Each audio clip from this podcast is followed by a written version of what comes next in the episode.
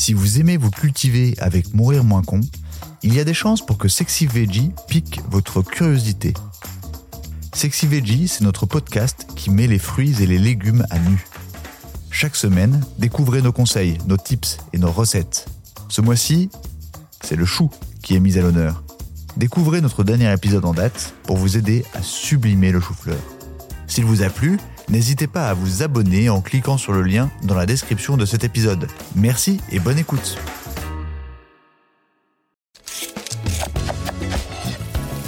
Sexy Veggie, le podcast où les fruits et légumes sont mis à nu.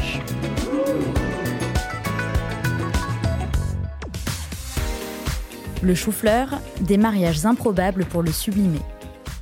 Si vous êtes créatif, vous allez vous régaler à cuisiner le chou-fleur. Ce légume doux en bouche s'accorde avec plein d'aliments.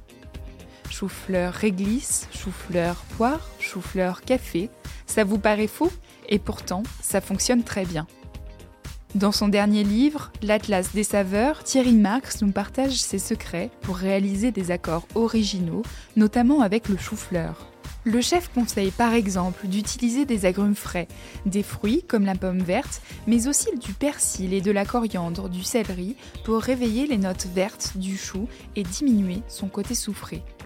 Rôti, braisé, flambé, le chou-fleur se conjugue à merveille avec des notes torréfiées, fumées et grillées.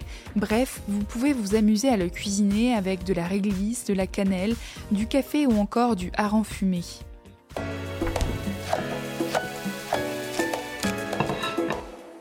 En entrée, on choisira de réaliser un taboulé frais à base d'avocat et de pamplemousse.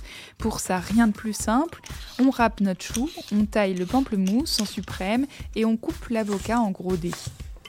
On mélange le tout dans un saladier, on sale et on réalise une vinaigrette à base de jus de citron vert, de vinaigre de cidre et d'huile d'olive. On y ajoute des herbes, un chouillet de coriandre et de menthe que l'on a finement ciselé. Et le tout réjouit.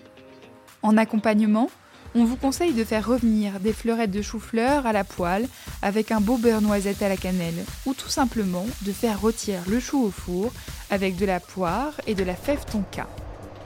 Autre option proposée par Thierry Marx, on râpe le chou jusqu'à obtenir une belle semoule.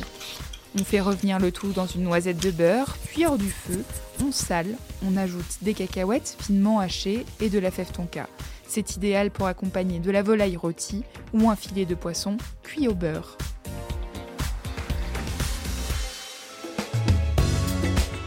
C'est la fin de cet épisode. Si vous l'avez aimé, n'hésitez pas à commenter, à liker et à vous abonner.